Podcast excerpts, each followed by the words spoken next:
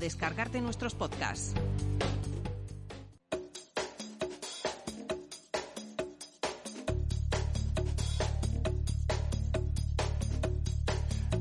Nueve y un minuto de la mañana, ¿qué tal señores? Sean bienvenidos a este tiempo de radio en esta jornada de jueves 16 de febrero del año 2023. Ahí como que no quiere la cosa ya nos hemos comido medio mes de febrero, así como que no quiere. Vamos a ir poco a poco saludando a nuestras eh, habituales en esta mesa de trabajo. Patricia Ansotegui, muy buenos días. Hola, muy buenos días. Ana González, buenos días. El, micrófono porque si no no te vamos a escuchar. ¿Sí, Ana? El micrófono porque si no no la escuchamos. Bueno, ahora, ahora la, saludamos. Sí, eh, Ana. Bueno, pues ahora la, ahora, eh, bueno, mmm, y ahora también hablamos con Andrea Ballesteros. Bueno, eh, Patricia, Patricia Ansotegui, medio mes de febrero ya y, bueno, no sé si eh, hablar de, eh, so, solo se ha hablado de la inflación o de eh, la ley del sí o de la precampaña, bueno, que no es, no es que solo, es que son temas que mm, trascienden no solo lo local, ¿no? Eh, ¿Qué sensaciones eh, tienes? Bueno, de la precampaña, ayer otra vez el alcalde, como tú bien sabes, segunda actuación del alcalde en, en, su canal de Twitch. Ya sabes que es streamer y ayer otra vez con los, el, con los internautas interactuando, Patricia Ansotegui. Pues yo no he tenido oportunidad de, de, conectarme, pero sí que sí que me gustaría. Sí que es cierto, y no me malinterpretéis, que las fotos que he visto tiene así como un rollo muy gamer, ¿no? Los auriculares, la sí, silla sí, de, sí. de, gamer. Es la impresión que me ha dado. Pero bueno, eh, yo creo que hay que utilizar todos los canales disponibles para acercarse a la gente, así que yo la lectura en ese sentido positiva.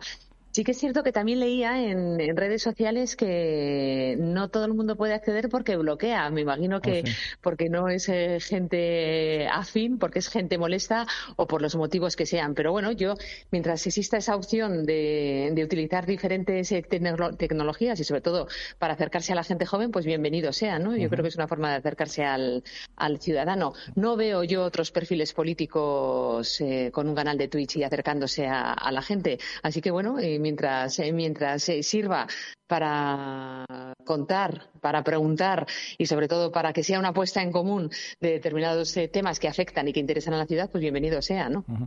eh, sí, Andrea Ballesteros, buenos días. Buenos días. Sí, y no sé si está, si está Ana, Ana González. Bueno, ¿Ah? sí, ahí estamos. Hola, Ana. Ana, Ana González, buenos días. Bueno, decíamos, eh, Andrea, Ana, que la comentaba ya Patricia, que ayer otra vez el alcalde, bueno, pues eh, con ese Twitch, eh, canal de Twitch, ese, como decía Patricia, ese rollo gamer, que, tipo un poquito como Luis Enrique en el Mundial, aunque fíjate Luis Enrique luego cómo acabó. Eh, esperemos que nuestro alcalde, actual alcalde, no corra el mismo, el mismo futuro que el propio Luis Enrique. Pero, ¿qué os parece, Ana, Ana González? Otra vez, el, no sé si, si, has tenido la oportunidad o te gusta a ti ese, ese, ese rollo de Twitch, de streamer, de Instagramer, de youtuber. ¿Crees que es una buena forma de actuar? Ayer el alcalde, segunda vez que actuó con los internautas, pues bueno, pues para transmitir las quejas, las, las sensaciones, eh, preguntarle cosas a, a Daniel de la Rosa. ¿Crees que Ana, bueno, es el futuro de la comunicación política o no?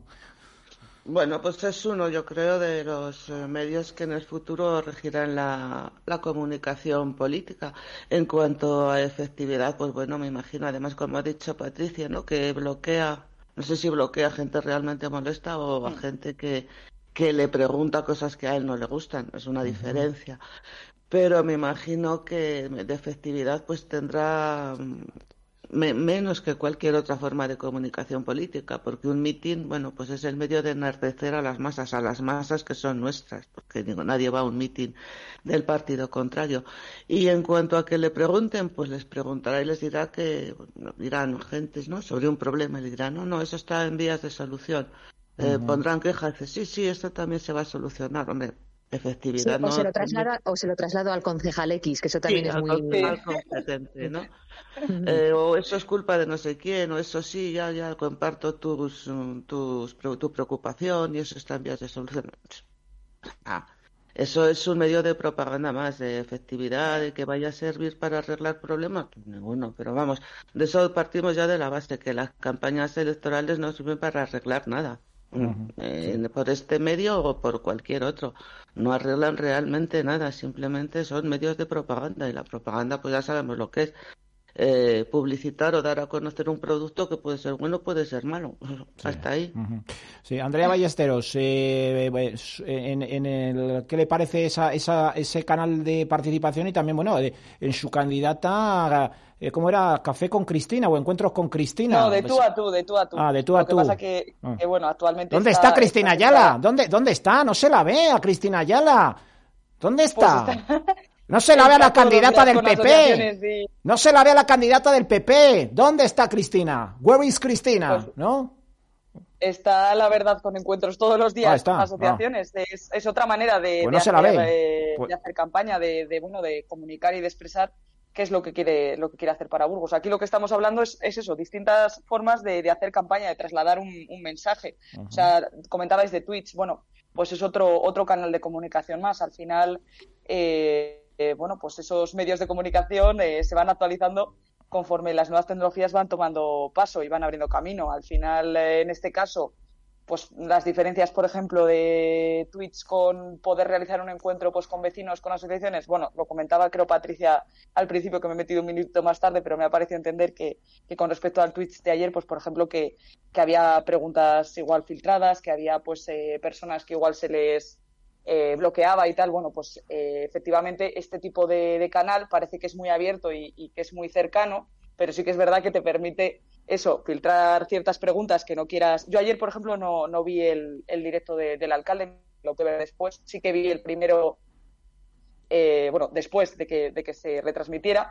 Y sí que es verdad que había, que había preguntas filtradas. O sea, al final de todas las que los, los propios eh, participantes colocaban en el chat, bueno, pues no se leían todas ni se contestaban todas. Entonces, bueno, yo creo que es más valiente quizás eh, los encuentros abiertos con, con la ciudadanía, ponerte frente al ciudadano directamente y que no haya filtro a la hora de, de realizar esas preguntas, que el ciudadano traslade lo que quiera al candidato o a la candidata en este caso. Y luego decía también Ana, por ejemplo, el tema de los meetings. Bueno, pues es otro, otro tema y otra, otra opción de, de hacer campaña. Al final un meeting es interno, es pues eso, con los propios afiliados, con los propios simpatizantes, con los propios votantes, quizás, bueno, pues estos medios de comunicación, eh, como es el Twitch o como por ejemplo es poder abrir esos encuentros a la ciudadanía, pues te permiten que quizás eh, el, el ciudadano de a pie que nunca te votaría, pues pueda trasladarte las quejas o las eh, peticiones que tenga para, para mejorar la ciudad. Pero bueno, yo creo que, por ejemplo, en el caso del Twitch es, es una manera de hacer campaña, no creo que sea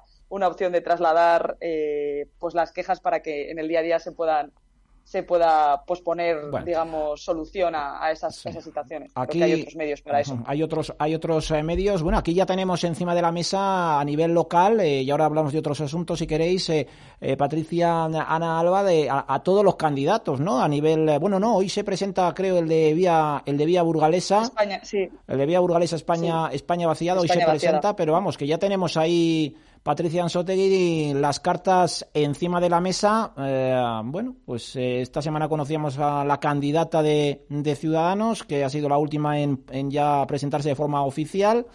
Y bueno, solo queda Vía Burgalesa España vaciada, Patricia, Patricia Ansotegui. Ahora ya eh, tenemos ya las cartas encima de la mesa, ¿no? Ya no, ya, ya, Pues- ya todo el mundo sabe a quién quiere o no quiere votar, ¿no? Bueno, yo creo que de todas formas hay también un voto de indecisos que a determinadas eh, siglas políticas le, le pueden interesar, ¿no? Mm, Bueno, tenemos las cartas encima de la mesa y yo iba a decir que bueno, empieza como es como el pistoletazo de salida. Sí, sí. Pero mm, también hablando sobre todo pues con, con compañeros, ¿no? De los que, que os dedicáis eh, fundamentalmente a, a hacer información local, eh, a mí siempre me dicen, ¿no? Dice, parece que estamos en una campaña electoral permanente, ¿no? Sí. Esto no, no se acaba nunca, porque lo comentabas al inicio de, de la tertulia, Roberto, que decías, ¿no? Dice, bueno, pues hay temas en clave nacional, pero que lógicamente afectan a Burgos y es, es constante, ¿no? El, el tema de, de- de la información política que nos va llegando a los, a los ciudadanos. Mm, Bueno, ese momento de ya cuando tengamos esa, ese último rostro, ¿no? Ese último nombre, pues de pensar, de decidir. Decía Ana que normalmente a los mítines, ¿no? Eh, suelen ir, pues, los afines, ¿no? Yo suelo ir a, o intento ir a los mítines de todas las formaciones políticas porque me parece de verdad un fenómeno interesantísimo. Sí que es cierto que entre mi sector eh, me suelen decir que soy bastante friki de todo esto, ¿no? Pero bueno, me parece, me parece interesante y sobre todo eh, salir cabreada de determinada, de, determinados eh, mítines o discursos de determinadas formaciones políticas. Pero bueno, Eh, sí que es cierto que es momento de, de pensar, de estar muy pendiente de lo que nos van a proponer aunque yo estaría pendiente más que nada una vez que pasen las elecciones si se cumplen esas promesas eh, que nos vamos a cansar de oír ¿no? Eh, a diferentes eh, en los diferentes medios de comunicación diferentes canales como Twitch etcétera etcétera. Mm, bueno opciones hay las opciones que tenemos las conocemos y luego pues que cada uno decida o piense o que actúe en consecuencia ¿no? a la hora de depositar la papeleta en, en la urna. Ana González ahora que ve un poco ya más el tema político desde los toros desde la barrera Ana que es muy taurina, eh, no sé ¿qué, sensaciones. Ahora ya que tiene todos los candidatos, excepto la vía burgalesa España vacía que se presenta hoy, eh, ¿qué sensaciones eh, tiene? ¿Optimismo, pesimismo? ¿No va a cambiar nada? ¿qué, cómo, ¿Cómo lo ve, Ana? Pues con indiferencia, sí. porque mm, realmente pues, eh, están los que esperábamos, más o menos, han sorprendido las candidatas tanto del PP como de Ciudadanos, pero no precisamente para subir el nivel, sino para bajarlo, a mi forma de verlo. ¿Y qué va a cambiar? Pues no va a cambiar mm, realmente nada.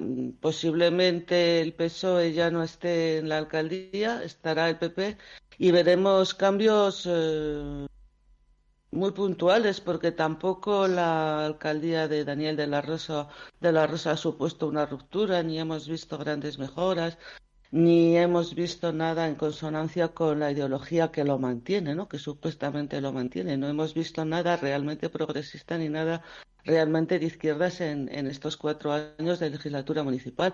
Entonces, pues lo que venga, pues eh, será de lo mismo, más de lo mismo, pero un poco distinto. Bueno, Alba, González, eh, uy, Alba González, está Andrea Ballesteros, que, eh, bueno, evidentemente a usted no, a, a ti no te voy a preguntar eh, cuál es tu preferencia de voto, pero... ¿A quién voy a votar? Pero, en claro, caso? No, pues pero... Pues claro, creo que queda claro. Pero sí que es verdad que, que bueno, eh, sí que coincido un poco con lo que ha comentado Patricia. Hay parte de la ciudadanía que seguramente tenga eh, seguro su voto porque es un votante fiel a, a unas siglas, pero bueno, sí que hay una parte de, ciudadanos que seguramente estén indecisos y a los que hay que tratar de, convencer en ese caso, pues en cada uno en sus diferentes ideas políticas, pues de que el proyecto que se presenta en este caso es el, mejor. Entonces, bueno, eso sí que es parte de, esa campaña que comentábamos antes, que creo que es importante más allá de, los mítines, sino pues a través de, los encuentros, a través de, una campaña cercana, pues tratar de acercar al ciudadano cuáles son las, las propuestas de, cada uno de, los partidos a día de hoy, efectivamente, ya tenemos, eh, parece, todos los candidatos sobre la mesa. O sea que parece que las cartas más o menos están, están claras, están visibles. Y a partir de ahora, en prácticamente los dos meses que quedan, porque poco más queda para elecciones, tres, eh, como mucho, eh, finalizando esa campaña y el 28 de mayo que, acudimos a las urnas, pues para, para convencer cada uno al electorado, sobre todo indeciso, de cuál es la mejor opción para Burgos, que en mi caso decías yo la tengo clara, pero, pues pero bueno, sí que hay parte de, ciudadanía que, que imagino que estará indecisa. Bueno, pues de todas formas, eh, Roberto, si me, permites Un, último, un último matiz, eh, a mí personalmente lo que estoy encantada y lo que me chifla es que haya tres mujeres en, la terna electoral. Eh, a lo mejor mm, hay quien diga, ya están estas pesadas, que si las mujeres, qué tal. Bueno, en cualquier caso, yo creo que es una novedad para estas elecciones y es una lectura que personalmente hago muy positiva, porque además lo que me, la conclusión, ¿no? o, por lo menos lo que a mí me, sale decir en este momento es por fin, por fin, independientemente de la ideología, de las siglas, de los programas electorales, que yo tengo muchísimas ganas de conocer de los, programas o los planteamientos que nos quieran hacer, eh, el que haya tres mujeres, bueno, mm, a mí me parece una lectura, o que tenemos que hacer una lectura, una lectura positiva y que en realidad es la auténtica novedad de, estas, de estas elecciones, ¿no? Sí, eh, yo por coincidir con Patricia, porque creo que al final creo que van a ser, la, en este caso, en Burgos concretamente, lo que es Burgos ciudad, Burgos capital, yo creo que van a ser las elecciones municipales de las mujeres. Creo que se ha dejado un poco al lado el tema de las cuotas y se ha optado en este caso, pues, eh, por perfiles que, mm, que, en su propio partido concretamente, pues, eh, pueden dar lo mejor de sí. No, no se ha pensado tanto si, si mujer o hombre, pero creo que, que en este caso es, es de destacar que, que haya tres tres candidatas mujeres. En el caso, por ejemplo, del Partido Popular, pues Cristina Ayala es la primera mujer candidata a la alcaldía que, presentamos en Burgos, con lo cual es una muy buena noticia. Ana González, eh, valora eh, eh, usted o, tú lo valoras eso que haya que haya tres mujeres alcaldables o no? No, no lo valoro evidentemente porque son tres mujeres, pero no son las mejores. Eso es fácil que, lo podamos, bueno, comparando, ¿no? Con quién pudiera ocupar su lugar tanto hombres como mujeres. No digo que tendrían que ser mm, que haya hombres mejores que esas mujeres. No, no. Hay algunas incluso que podrían ser sustituidas por mujeres. Entonces, a mí el hecho de que sean mujeres no me parece un motivo de gozo ni, ni de alegría, pues porque no supone absolutamente nada. Eso supone solamente que esas señoras están ahí porque hay que cubrir un, un cupo. Hay que, eso también una medida cosmética electoral, es una medida de decir, mira, nuestra candidata es es una mujer, pero para el ciudadano no supone nada, porque esas eh, mujeres, concretamente, no son las mejores gestoras, sino simplemente son eh, la marca de propaganda, la marca de lo que se lleva ahora, ¿no? De nosotros también somos feministas, pero no me supone absolutamente nada. O sea, entiendo, Ana González. Ana, Bueno, pero eso. Sí, adelante, Patricia. Sí, sí. Sí, eh, a ver, que Ana dices que para los ciudadanos no supone nada. Yo soy ciudadana y a mí sí que me supone. Entonces. Mm, por, el hecho de ser mujer solo, no por lo que vaya a hacer. Eh, a mí sí, a mí sí, a mí sí que me supone. Mm, yo, yo sí que, vamos, hago esa, esa lectura, me reafirmo ¿no? en lo que decía hace un, par de minutos.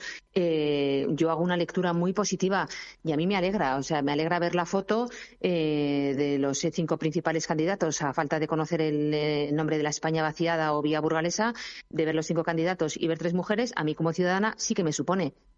A mí me pues supone que esas tres mujeres fueran a trabajar por Burgos y fueran a solucionar Burgos y tuvieran capacidad para ello. Ahora bien, pero es que eh, conociendo sus eh, perfiles, eh, no digo los de todas, pero conociendo sus perfiles, pues me crea la duda de que vayan a realmente a hacer algo.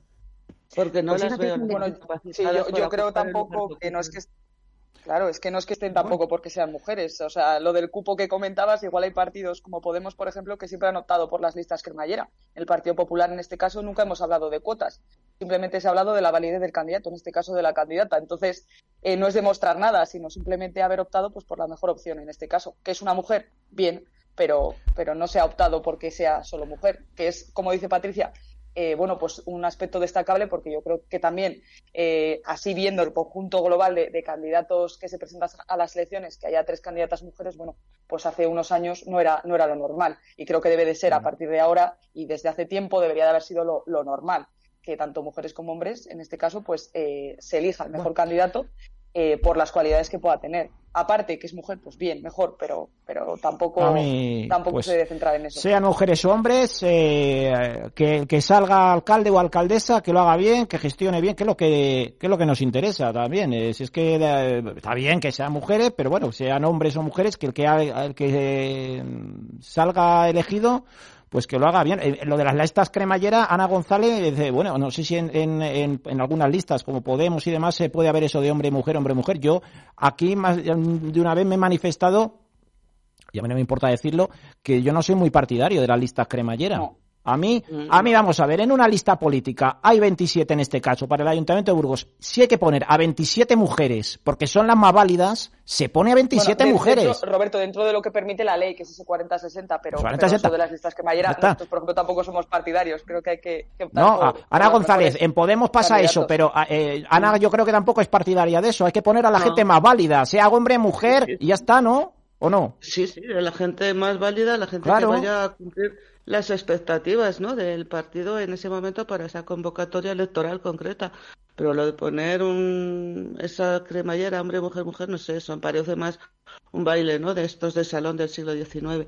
Lo de poner esas, esos emparejamientos, ¿no? Además, muchas veces crea dificultades, muchas veces no encuentras eh, cuáles son los perfiles más adecuados para irlos poniendo escalonadamente. Pero bueno, eso es el problema de quien defiende ese tipo de candidaturas que no son buenas para las mujeres, ¿eh? porque parecen demostrar que las mujeres que están ahí en ese puesto están porque son mujeres y les tocaba ocupar el lugar cuatro o el tres o el, que le corresponda.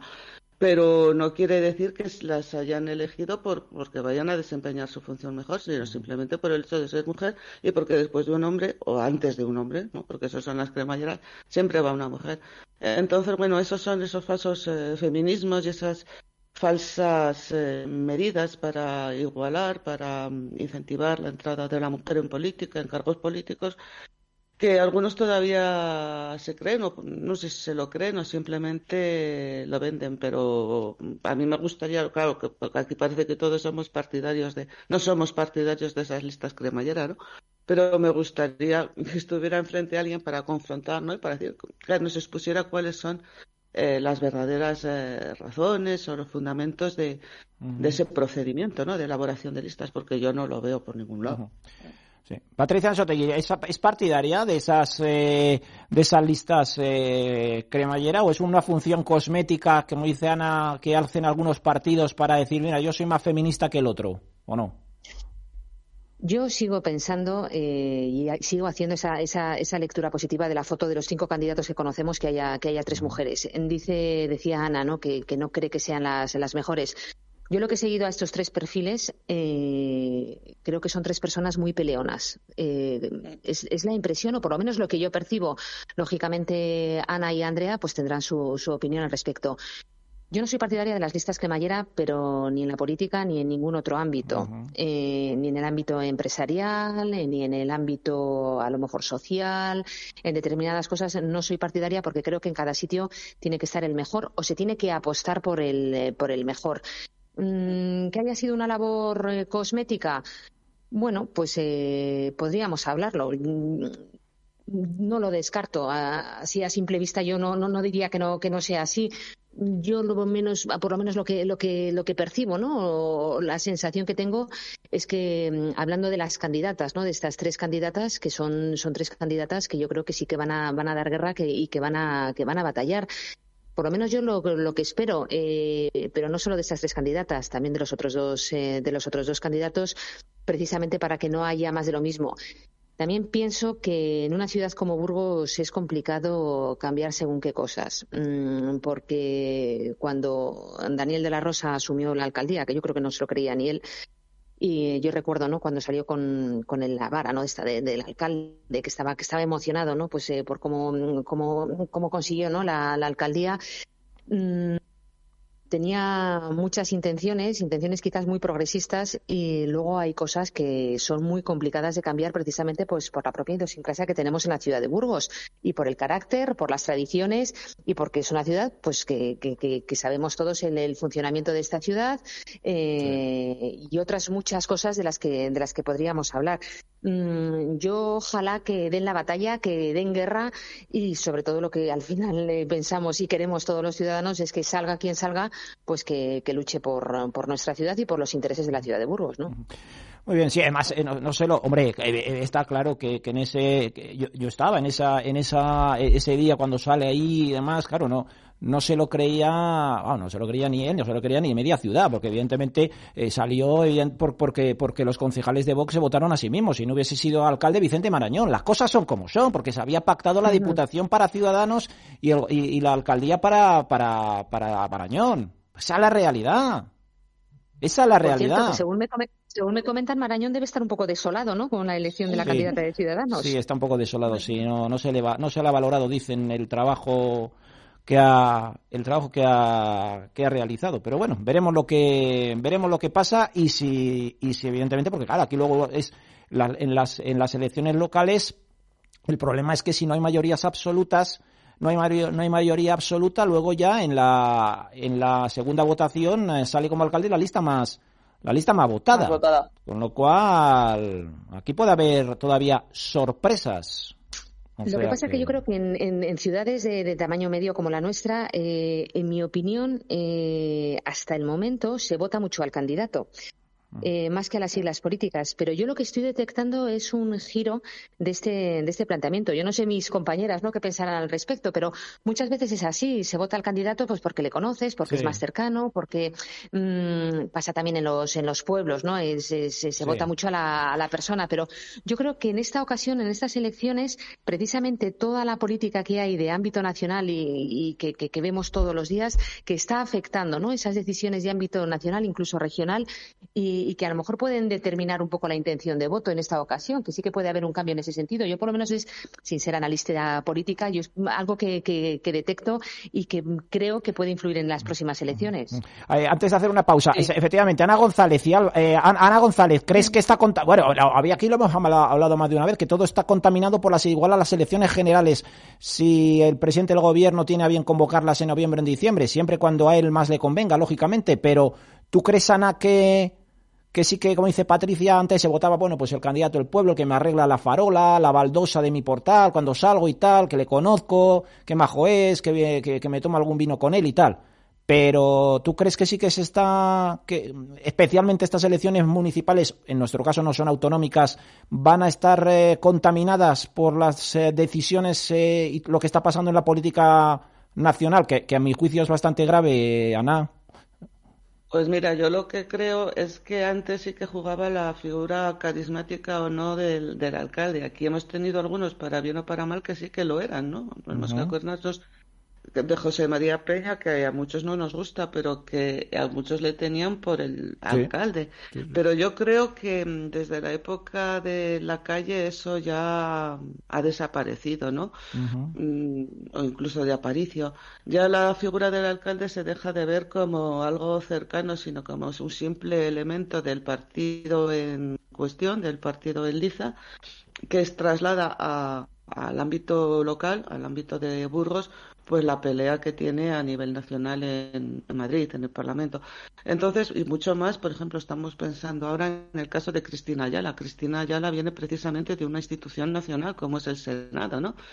Mm, ya no es una persona que viva los problemas de Burgos, no, no, es una persona que viene directamente de Madrid a intentar solucionar, primero a intentar enterarse de cuáles son los problemas de Burgos, luego ya veremos bueno. si los soluciona, si sale alcaldesa. Y el caso de Daniel de la Rosa, pues tampoco te voy a decir otra cosa. Es un peón del Partido Socialista puesto en Burgos, sí, que no ha salido nunca de Burgos, pero que se le quiere dar ese, ese carácter de figura emblemática de, de, de, la política municipal burgalesa. Que lo consiga, pues, pues por más que se ponga la capa y que intente, sobre todo ahora, ¿no? Confraternizar con los paisanos por ahí, tomándose copas, tomándose vinos, pues yo creo que todavía le queda le queda mucho camino, ¿no? Por, por lo tienen la figura esa, ¿no? De acercamiento con el pueblo y de que el pueblo se identifique con ellos. Simplemente son personas puestas por los intereses generales del partido que sobre el que bajo cuyas siglas se presentan a las elecciones.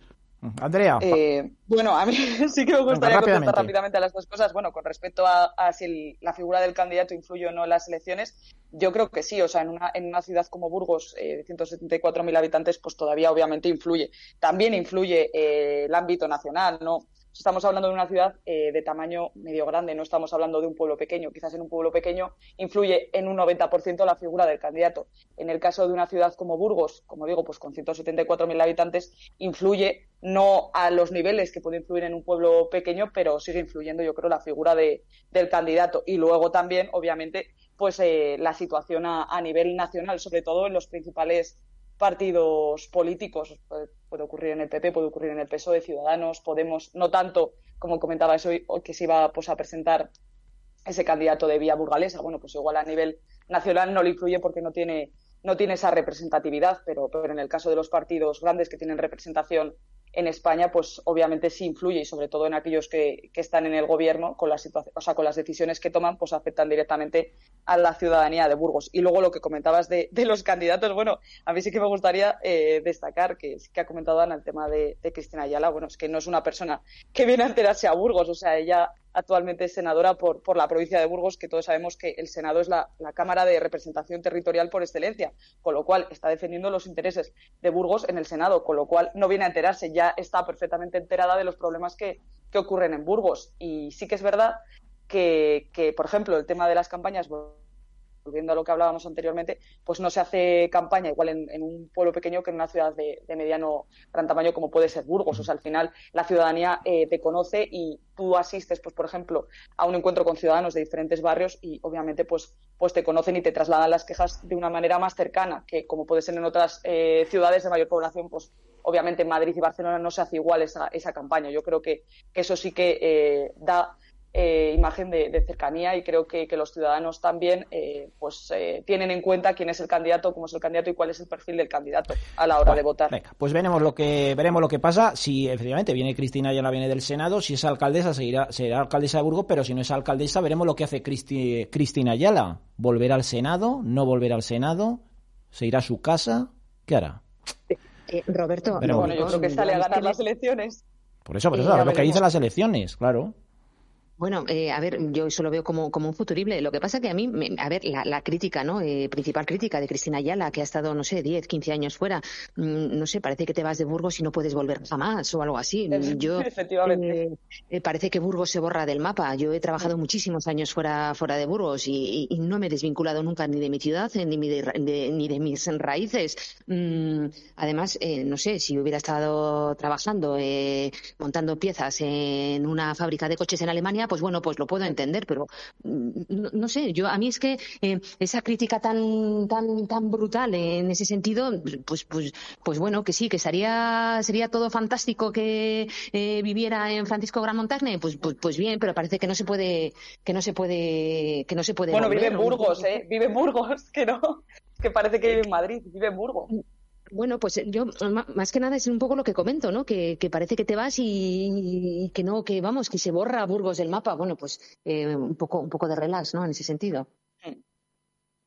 Venga, pues eh, veremos lo que veremos lo que pasa. Ya lo iremos comentando cuando tengamos los programas electorales, etcétera, etcétera. Ya los iremos ya los iremos contrastando. Venga, vamos a hacer un en breve alto en el camino y hablamos de otras cosas. ¿Guardas los escombros en tu salón? Seguro que no. Si haces obras de reforma en casa, gestiona adecuadamente los residuos. Deposítalos en los contenedores indicados para ello. Cada escombro en su sitio. Infórmate y comparte. Cada escombro en su sitio.com. Junta de Castilla y León. Comienza la tercera campaña Compra y Gana de Comercio Rural Burgos. Por compras superiores a 15 euros en cualquiera de los comercios participantes recibirás un rasca. Busca los comercios adheridos de tu zona Compra y Gana. Hay miles de premios, no te quedes sin tu rasca. Campaña organizada por Comercio Rural Burgos, Diputación de Burgos y nos impulsa Junta de Castilla y León. Junto a la avenida Castilla y León, Aurquia Zanetti. Nueva promoción de viviendas de 1, 2, 3 y 4 dormitorios en urbanización privada con piscina, pista de pádel y zonas ajardinadas excelentes calidades, suelo radiante, cocinas equipadas, amplias terrazas con las mejores orientaciones, también espectaculares áticos. Todo ello en un entorno único y envidiable. No lo dudes y estrena hogar desde 120.000 euros. Información y venta en Inmobiliaria San Pablo, Avenida de la Paz 7 y Alejandro Yagüe 12.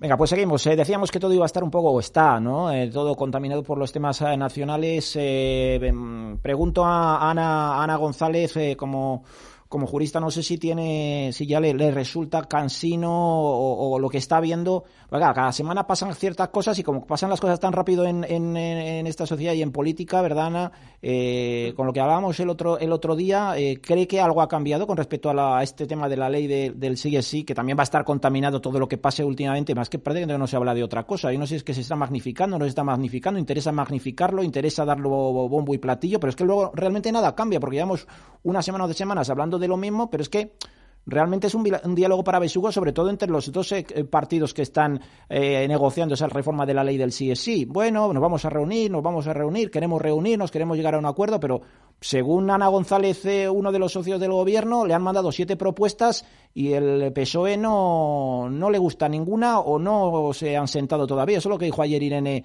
Irene Montero. ¿Cree que ha cambiado? Hombre, sí que ha cambiado con respecto a hace una semana, ¿verdad, Ana? Lo comentábamos eh, ¿Cree que ha cambiado algo? ¿O esto, porque en principio hasta el 7 de marzo no se va a debatir, porque no se va a ir de urgencia, como quería el PSOE. Eh, ¿qué, nos espera? ¿Más de lo mismo? ¿Es muy cansino hablar de esto? ¿Cree que va a haber novedades o, no, Ana? Pues sí, la verdad es que ya es demasiado eh, todo el tiempo que estamos dedicando a esto, ¿no? Pero en lo que se refiere a las siete propuestas que ha mandado Irene Montero, bueno, pues a mí me, hubiera, me gustaría saber cuáles son realmente, ¿no? Y si realmente cambian algo o no lo hacen. En cuanto a lo que más importante me parece desde la semana pasada esta en, este, en este asunto es la noticia de que el tema finalmente no se va a debatir por el trámite de urgencia que supondría que se hiciera este martes y que bueno que pudiera mm, si no impedir si paliar los efectos perniciosos de esa ley y que se haya pospuesto por, por petición expresa de Podemos al día 7. Ellos parece que también, no sé cuáles son sus motivos, porque también se lamentan de que tenga que ser el día 7 antes del día 8, Día de la Mujer.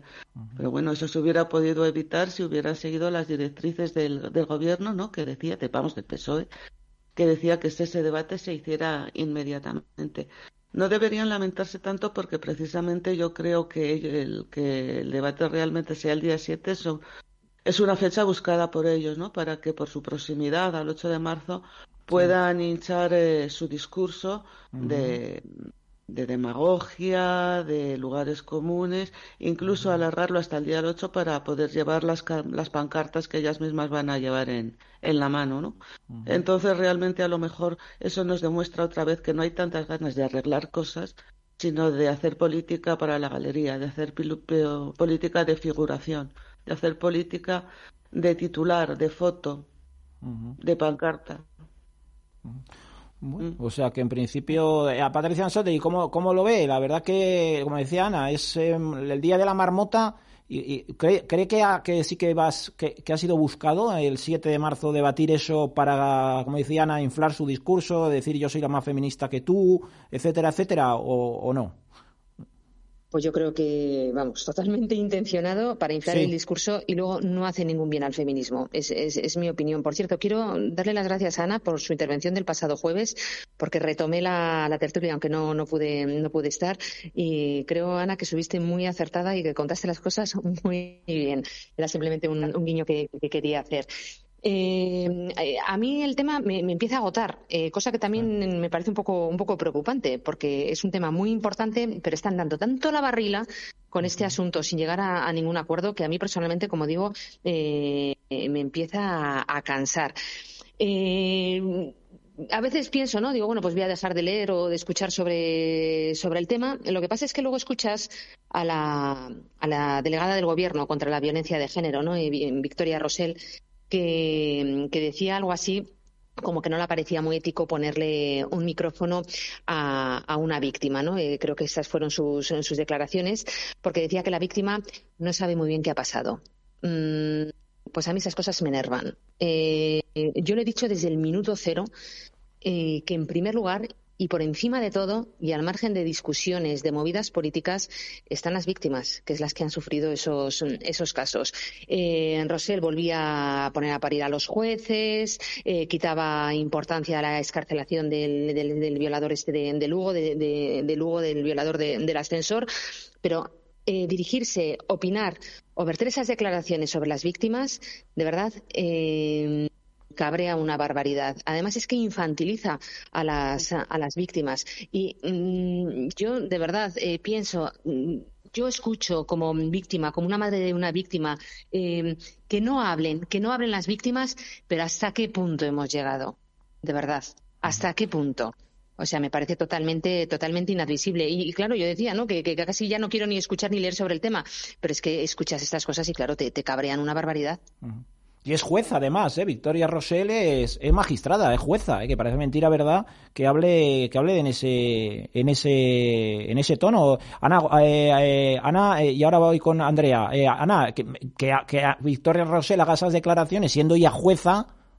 Que, mm, bueno, y, Ana es experta, es jurista, pero me parece muy un poco frívolo, ¿no, Ana? Totalmente de acuerdo con, con lo que Patricia, porque Victoria Rosell es eh, juez, pero en estos momentos se siente más eh, política. Parece que olvida u obvia que algún día tal vez tenga que volver a la judicatura y comerse, bueno, pues todas estas declaraciones que está haciendo ahora en la efervescencia política y encedecedora del feminismo de Podemos, que parece que debe ser un feminismo diferente al feminismo clásico o al feminismo que todos conocemos. Es totalmente cierto lo que se dice, es que em, se habla de las víctimas como eran unos seres intocables, unos seres de cristal a los que uno no se pudiera arrimar para no destrozarlos. Tenemos que tener en cuenta que esas víctimas sí que pueden estar especialmente perturbadas, especialmente dañadas, pero al fin y al cabo son víctimas de un delito como puede ser em, otro. Y en ese sentido, bueno, pues eh, tratarlas eh, como tales, el no poder eh, recabar información de ellas, el no poder em, tomarles declaración y que lo puedan hacer, tal vez sí, en unas circunstancias especiales, ¿no? Bueno, con un apoyo psicológico de psicólogo de, del juzgado, de un psicólogo que, ella prefiera, eh, pero sí que habría que, pedirles las informaciones necesarias, porque si no es lo que estamos diciendo, estaríamos eh, yendo a la presunción de culpabilidad de todo hombre que es acusado de un delito de estas características. Y eso es todavía más sagrado, la presunción de inocencia es todavía un, un derecho más sagrado que, el, de, apoyar a las mujeres que son víctimas de estos delitos, aunque cuando las dos cosas sean muy importantes y debieran ser cruciales en, en, la, en el funcionamiento político de, toda sociedad, en el funcionamiento de toda sociedad.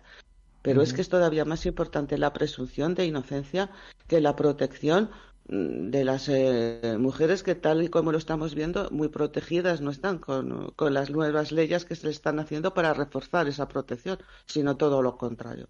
no sé si me he explicado bien, pero fenomenal. creo ah, que... Andrea, Andrea Ballesteros, ¿cómo lo ve?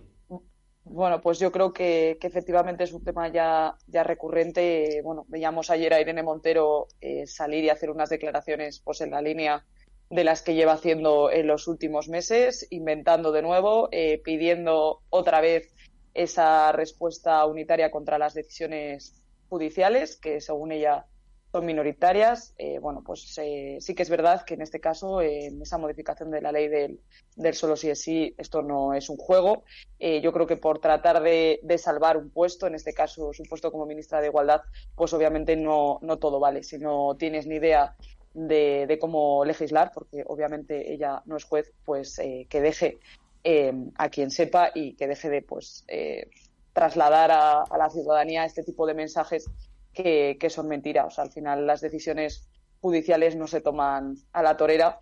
en este caso, y lo hemos hablado en las anteriores semanas, es que es así. Si la ley se modifica, pues obviamente se pueden modificar las, las penas de los condenados en esa aplicación de, de la, de la pena, de la revisión de, la pena en este caso. O sea, la realidad es muy dura, y lo hablábamos también la semana pasada, se están reduciendo penas eh, a violadores y en caso de que esos violadores estén muy cerca de, cumplir su pena, pues están siendo incluso escarcelados con esa revisión de, la pena a la baja. El PSOE por lo menos se ha retratado eh, en este caso y, bueno, que tampoco se les culpa de, de, obviamente la culpa que tienen toda esta en toda esta ley del solo sí es sí, pero, pero es que en el caso de Podemos ya, ya raya, vamos, lo, incierto. O sea, en este caso comentabais también el tema de, Victoria Rosell. Bueno, pues efectivamente yo creo que, tiene más eh, en sus palabras ese tinte político que ese tinte judicial de lo que debería de ser una, una juez que ha sido en ejercicio.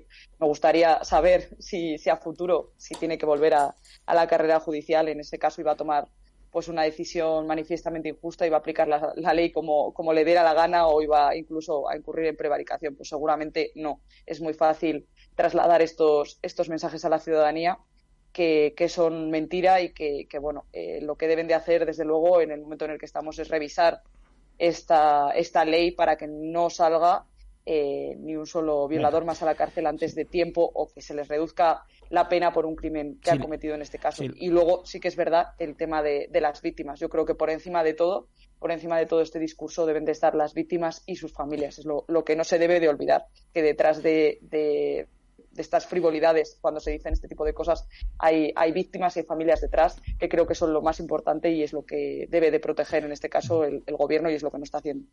Si además es que el daño, si, si lo decía el otro día también Ana perfectamente, si además si el daño ya está hecho, si esta ley aunque se reforme, eh, como no tiene efectos retroactivos, los eh, mil, dos mil, tres mil que están eh, depravados sexuales que, que, se, van a, se van a beneficiar. Si lo que había que hacer con esta ley, como dijo Ana, no haberla tocado, al, mismo código penal, Ana González, que estaba, que estaba ya vigente, que esa es la realidad, que es que esta ley no hay que reformarla, hay que derogarla, derogarla, volver a la, como decía Ana González, al código penal de antes. No es que código penal de la manada. Si, si, si la manada, si lo que pasó en la manada se, legisló el profeso en caliente eh, eh, con, el tema de los jueces en Pamplona, si ya lo dije yo aquí el otro día.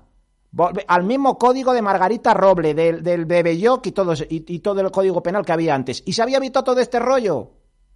Todo esto, se, todo esto se lo que has dicho, el daño ya está hecho. En muchos casos, la semana pasada creo que eran ya 400 eh, revisiones de pena. Pues ya está, se, vuelve al mismo código penal.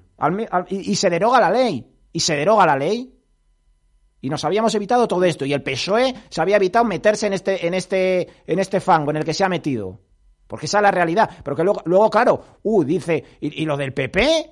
Y lo del PP que dice, no, el PP, eh, ofrezco mis votos. Pero ofrece tu voto para qué? ¿Pero para qué ofreces pues tu, votos el PP? Que, esta situación... que, que el PSOE no quiere pactar contigo, pero estos del PP se enteran de algo. Si el ¿y seguimos? ¿Escarcelando pero si, pero si el PSOE... pero, si el PSOE lo que quiere es pactar con los con sus socios, si, si, si le está despreciando al PP... que han, sacado adelante esta chapuza ¿Y qué le ponen al PP? Ana González, ¿le ponen al PP de segundo plato? No, como no quieren pactar los mis socios del gobierno Frankenstein, a ver estos del PP, que me ofrecen la mano. Pero, pero ¿se entera de algo en política esta gente, Ana, o no? Pues para tratar de solucionar este tema. Sí, sí, solucionarlo sobre todo, sobre todo solucionarlo. Eh, eh, Ana González, eh, pero esto es enteran de algo, Ana, o no? Hombre, yo lo que pienso es que el PSOE en este momento nunca va a pactar con el PP, porque las elecciones generales están próximas, bueno, y las municipales más. Y entonces él en estos momentos lo que quiere es un acercamiento a, la izquierda, porque la, la derecha no, de ahí no va a captar.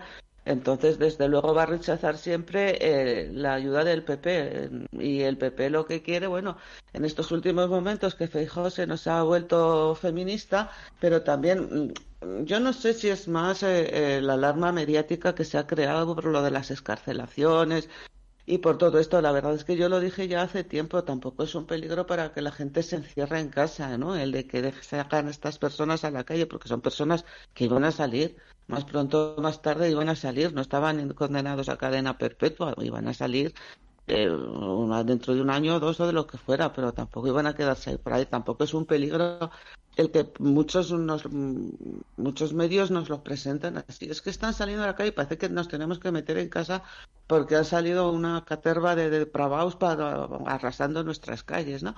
Pero bueno, ese discurso, ese discurso que algunos medios eh, están propagando, pues ha calado en la población. Y entonces, ¿qué hace el PP? Bueno, pues se presenta también ante esa misma población atemorizada diciendo, yo esto lo quiero arreglar y como no estoy en el gobierno, porque ha sido el gobierno el que, el que lo ha estropeado, yo desde fuera, desde la oposición, me limpio la mano, me pongo un guante para no tocar mucho, pero voy a prestar mi ayuda al PSOE, al gobierno, para que desbloquee esta situación, porque lo que yo quiero, ese es el discurso del PP, ¿eh? sobre todo también precampañístico y prepropagandístico, es ayudar a la población y que esta situación se acabe de una vez por todas. Entonces, bueno, pues los dos están en ese tira y afloja de año electoral que es tan aburrido, porque al final un año electoral, bueno, tampoco es que los demás sean divertidos, ¿no? Pero es que un año electoral no, no hacemos más que ver más que pantomimas, del uno que huye para la izquierda, del otro que se queda en la derecha, que vuelve a la izquierda, es como un baile, un rigodón, ¿no? De estos que hablábamos antes del siglo XIX, que evolucionaban poquito a poquito, pasito a pasito, de un lado a otro. Eso es lo, lo, realmente aburrido de los partidos grandes en, año electoral, que están ahí haciendo unos equilibrios que además yo no sé si se, mm, se piensan que no lo vemos, que no lo vemos, que son simplemente, bueno, pues con lo que decíamos antes, ¿no? Pues el streaming del alcalde, ¿no? Otra medida más propagandística, otra medida más publicitaria, pero solamente es campaña, tanto la del PSOE como la del PSOE, diciendo no te quiero, como la del PP diciendo aquí tienes mi mano. Es que es todo una campaña. Sí, sí, aquí, aquí tienes mi mano. Lleva, lleva, lleva ofreciendo los votos Feijó, la mano al, al, PSOE, vamos, le van a coger como hijo pródigo a, a Feijó el PSOE. ¿Qué tiene que hacer el PP? Estar callado frente a esta chapa No, no, no, pero vamos, que joder, ofrece la mano Feijo, pero si no la quiere, la mano del PP, lo del PSOE, ¿para qué se la ofrece tanto? Si, bueno, si, pero si entonces le- es problema pero- del pero PSOE, si, que si no quiere. electoralista todo esto. Si no- no si está no- pensando en las víctimas, en reformar esta, esta ley cuanto antes. Efectivamente, no es que Si no quiere. se fueran a quedar cerrados en la cárcel porque no hay cadena perpetua, pero hombre, eh, tú dile a una víctima, dile a una familia que el agresor de, de su hija o su propio agresor sale antes de la cárcel porque el gobierno de España ha generado una chapuza de estas dimensiones. Bueno, pues explícaselo, porque seguramente muchas o la práctica totalidad no lo entiendan. Feijóo lo que tiene que hacer es eso, pues decir, de- si llego al gobierno, al código del PSOE de antes, de Margarita Robles, lo que decía Ana González y Belló, Patricia Ansotegui, le van a, ¿tú crees que le va a coger, que, que ese, eso que está haciendo Feijó, tiendo, mal- tiendo la mano, ofrezco mi mano, pero para todo, últimamente Feijó se está acercando al PSOE, vamos, le está ofreciendo la mano, no sé, eh, mucho le ofrece la mano Feijó al PSOE, ¿no? O es postureo, como decía Ana, Patri. Eh, pues eh, no sé si postureo o no, pero a mí lo que me llama la atención es que estemos hablando de Feijóo y de Irene Montero y no hablemos del máximo responsable, que es el presidente del gobierno, Pedro Sánchez, que También, sí que tenía que haber también. dado un puñetazo encima de la mesa y haber parado este despropósito. Eh, estoy harta de escuchar en tertulias, de leer por qué Irene Montero, por qué Victoria Rosell, de la misma que he hablado yo. Ojo, que estemos sí. hablando de Feijóo, que comparto contigo que no está en la postura más, más acertada y que lógicamente se está moviendo en ese limbo electoral. Eh, lo comparto al 100% todo lo que hemos puesto encima de la mesa. Pero aquí el máximo responsable de todo esto es el presidente del gobierno, Pedro Sánchez. Y en ningún momento se está hablando de él. Yo creo que si de algo hay que hablar es en primer lugar de las víctimas y de sus familias, como apuntaba Andrea, que ponía ese, que lo extendía también a los familiares de las víctimas, y en segundo caso, o en segundo lugar, del presidente del gobierno, que es el que tenía que haber cogido el toro por los cuernos. Pero bueno, se dedica a lucir palmito por, um, por Europa, que yo creo que es eh, donde pone su, su vista, ¿no? O su, su futuro eh, político y, va dejando, va delegando, son los ministros, son eh, estos, estos personajes de medio pelo asociados a determinados partidos políticos que dicen auténticas tonterías y que son tonterías que agotan también a la ciudadanía, pero el perfil político fuerte, potente y la persona que se tenía que haber pronunciado y tenía que haber actuado es el presidente del gobierno, que es el que representa a todos los españoles. Y es lo que yo al menos echo en falta. Y si no, mira, y si no, mira lo que está pasando, lo que ha pasado en Escocia. La, En la, Escocia, ¿eh? claro, la líder claro, separatista, claro. Nicola Sturgeon, acaba, ah, dimitió ayer eh, por el varapalo judicial que le han dado con el tema de su de- del plan separatista que tiene y el bloqueo, que le han bloqueado la ley trans en, en el Parlamento británico, en Londres, y ha dicho, joder, pues me voy a mi casa. Es que eh, lo que lo que ha ocurrido en, en Escocia, además, mira, Escocia precisamente es un, es un país que yo, yo sigo yo sigo mucho por, por, por muchos motivos. Eh, yo lo leí ayer y pensaba, digo, ¿esto sería extrapolable a España? Sí, sí. Bueno, pues mm, no.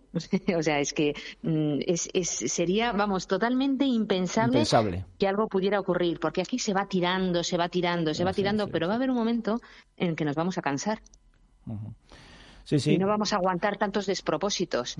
Porque yo, de verdad, es que, insisto, lo que he hecho en falta es mm, más firmeza en la toma de decisiones. Que ya sabemos, Pedro Sánchez, que eres un tío muy guapo, pero toma decisiones, coge el toro por los cuernos y da el puñetazo encima de la mesa. Es un Porque ejemplo. además está, está echando todo el marrón a sus ministros. Algunos que yo creo que son muy válidos. Y fíjate, o sea, ahora mismo en esta misma tertulia hemos estado hablando de Feijo, de Victoria Rosell, ojo, que he sido yo la primera, ¿no? La que ha puesto de manifiesto esas declaraciones de, de Victoria Rosell. Pero mm, yo, es de verdad, lo, lo que, lo que he hecho en falta. Y que sea extrapolable una decisión política como la que se ha tomado en Escocia en un país como España, vamos, lo veo, lo veo totalmente improbable, vaya. Yo también, yo ve- llevo ocho, lleva ocho años Ana, Ana, Ana González, ¿eh? lo que está pasando, lo que ha pasado en Escocia, ¿tú lo crees extrapolable a, a España? Fíjate, le han bloqueado esa reforma de la ley trans en, en el Parlamento británico y ha dicho, oye, pues yo me voy a mi casa, ¿eh? y, y llevaba al frente del partido de nacionalista escocés, eh, además, en Escocia también, yo, yo he visitado Escocia un par de veces, la verdad que es un país que, que tiene cosas eh, realmente interesantes, eh, pero, pero Ana González, eh, lo que dice Patricia, ¿lo ves extrapolable lo que, está, lo que ha pasado en, en Escocia? Con, lo que está pasando en España, tú- o aquí lo que dice ella, se va tirando, tirando y aquí nadie... Lo de dimitir en, en este país, bueno, y que te voy a contar que tú no sepas, eh, es, un verbo, es un verbo que no se conjuga, ¿no, Ana? No, porque además te voy a decir otra cosa que estaba pensando mientras Raúl hablaba y digo que creo que lo que pasa en España, al contrario de lo que pueda pasar en, en el Reino Unido, en Escocia en este caso, es que hay muy poco respeto a las instituciones. Entonces, en, esta mujer, no recuerdo su nombre, ha visto bloqueada su ley, ha visto también un varapalo judicial y entonces eh, ella entiende que tanto el Parlamento como los jueces son dos eh, son dos de las eh, patas que sostienen que sostienen un gobierno democrático. Entonces, si ella ve el repudio de esas dos instituciones tan importantes como puede ser la, judicatura y el Parlamento, entonces aquí yo no tengo nada nada que hacer porque yo soy parte de la tercera pata, pero si las otras dos las tengo en contra, bueno, pues tengo que, tomar la decisión más apropiada, que es marcharme. Lo que pasa es que en España yo creo que hay muy poco respeto a, las instituciones. Me da lo mismo a los jueces, al Parlamento o al propio gobierno. Todos hablamos de todos como si fuéramos, bueno, pues, yo qué sé, el bar de la esquina o un programa de televisión. No hay ninguna, ninguna conciencia de que esos tres poderes, los tres poderes, eh, son la base de, nuestro sistema. Y entonces, no digo que no se pueda criticar y que, lógicamente, pero una cosa es una crítica seria y constructiva y otra cosa es una crítica de, de chacota, en plan de tratarles como si fueran unos gañanes eh, más. Entonces, cuando se pierde el respeto, cuando se pierde lo que se entiende que tiene que ser una institución, pues probablemente pase lo que pasa en España, que me ha hecho esto, me da igual, yo me sigo en mis trece. Entonces, eh, yo creo que, que, puede, que parte de, la explicación puede estar en eso, en la falta, en la absoluta falta de respeto que en España se tiene a, las instituciones. ¿Mm? Solamente se va, no, no el beneficio personal de uno como persona, sino el beneficio patrimonial del, del, del partido, ¿no? Del partido al que, al que se pertenece. Patrimonial quiero decir no solamente económico, ¿no? Sino también de creencias, de votantes, de bueno, de credibilidad que se pueda tener, ¿no? Entonces está antes lo individual, lo particular, lo del individuo y lo del grupo al que pertenecen las instituciones, pues son escalones para para llegar a donde uno quiere, ¿no? que es a mantener el mayor poder posible. Pero no por lo que son en sí, no son no como fines las instituciones, no como fines, sino como medios. es el problema. Poco respeto a las instituciones. Eh, me, queda dos minutos. A ver, André, Andrea Ballesteros, poco respeto a las instituciones que dice Ana González eh, en España, ¿no? Bueno, yo creo que es, sobre todo eso, esa independencia de las instituciones que hay que preservar. Y bueno, sí que estoy un poco de acuerdo con, con Ana en ese, en ese caso. Sí que es verdad que, por ejemplo, el caso de, de Escocia, bueno, pues no sé si es extrapolable a España, quizás sí, porque sí que se acerca un poco con, eh, bueno, la primera ministra ha dimitido principalmente por, por el tema de la ley de reconocimiento de género que querían em, sacar adelante y luego el referéndum que querían hacer de independentismo también, que se le ha tumbado el tribunal. Pero bueno, eh, sí que es verdad que en ese caso no se ha sentido respaldada y ha dado un paso a un lado. Lo hemos visto en otras em, democracias europeas como es el caso, por ejemplo, de Reino Unido, os acordaréis de hace hace pues no sé si fue un año, una cosa así, que hubo un baile de, primeros ministros porque no, bueno, creo que fue menos, hace menos de un año, ahora seis meses, ese baile de ministros también pues porque no se llegaba, de primeros ministros pues porque no se llegaba a un acuerdo. En el caso de España quizás es, es más difícil de ver, pero yo creo que, por ejemplo, en este caso, cuando es, lo he dicho antes, cuando es un tema tan acuciante como es esta ley del solo sí es sí y en las decisiones que has tomado influye eh, pues directamente decisiones como es en este caso el, escarcelamiento de violadores, bueno, pues yo creo que se debe de reflexionar y pensar si tienes que seguir en el cargo eh, cometiendo, bueno, pues irresponsabilidades como estas o, debes de dar un paso a un lado y, dejar que, sea otro el que, el que tome las, las propias decisiones. Yo creo que pueden ser casos extrapolables, eh, lo que decíamos, esos casos de en otras democracias europeas, pero bueno, yo creo que la situación en, en España también tiene que ver con, con esa independencia de, de, las instituciones que en ciertos casos a veces pues no está del todo, no existe del todo esa, esa independencia. Muy bien, pues eh, ya lo iremos contando y, y, también aquí hemos hablado de, estas cosas, pero también, eh, y ya nos tenemos que marchar, habría, habría tiempo para hablar de, de, la inflación, que eso sí también es importante para, para el ciudadano de a pie que a diario tiene que hacer la compra al supermercado y en su vida, en su vida diaria. Claro, luego vimos a Calviño que dice que va al supermercado, que compran ofertas y que ve que los precios están bajando, pero vamos a ver que la inflación, tres de cada diez productos que compramos ya tienen dos dígitos dos, dígitos, el 15,4% los alimentos. Calviño, dinos el supermercado al que compras, que vamos todos allí. Que nos lo diga, ¿no? Tanto que dice que compra de ofertas y que, y que los precios ve que están bajando, pues, pues bueno, pues, pues, eh, pues, pues cuando vas a comprar la fruta o el pan o la leche, pues, pues no sé, eh, Ana González, habrá que decirnos que, que, nos diga Calviño a qué supermercado va a comprar, ¿no? Seguramente a ninguno. Eso es. Efectivamente. efectivamente, efectivamente. Seguro, seguro, que Calviño no va a ninguno. Pero bueno, oye, habrá que decirla, pues que no diga. oye, el otro día estaba en el Parlamento y dijo: Yo cuando voy a la compra lo que hago es comprar de oferta. Eso lo dijo ella, está grabado, yo lo escuché y ya no ya, ya me, me, me, me, partía. Digo, pero ¿qué dice esta mujer? Pues que no lo diga, no Patricia, que no diga Calviño qué ofertas va cuando va a comprar la fruta, ¿no? O el pescado.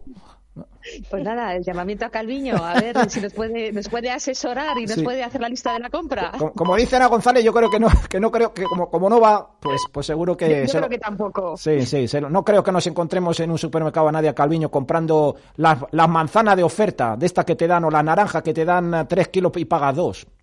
Me parece que no la vamos a encontrar ahí, como dice Ana. Bueno, eh, que nos vamos. Eh, Ana González, como siempre, un fuerte abrazo. Gracias. Igual, hasta la próxima. Hasta la próxima. A Andrea Ballesteros, hasta la próxima. Un fuerte abrazo. Adiós, gracias. Hasta la semana que viene. Patricia Ansotegui, un fuerte abrazo y hasta la próxima. Gracias. Y disfrutad de los carnavales. Ah, sí, es verdad. Es verdad. ¿Tú te disfrazas? No. no, no, no, Dios no, me llamo por el mundo del disfraz. Pero bueno, quien lo disfrute, y, quien lo, y, quien lo, y quien intente disfrutar de ello, pues eso, que lo pase lo mejor posible. Que lo pase bien. Un fuerte abrazo, hasta la próxima. Gracias. Un abrazo, Roberto. Ahí estaban las palabras de nuestras eh, tertulianas. Hasta aquí este tiempo de radio. Las noticias de las 10 de la mañana, a las 2 y media el mundo del deporte y a las 3 la tertulia. Radio Orlanzón, servicios informativos.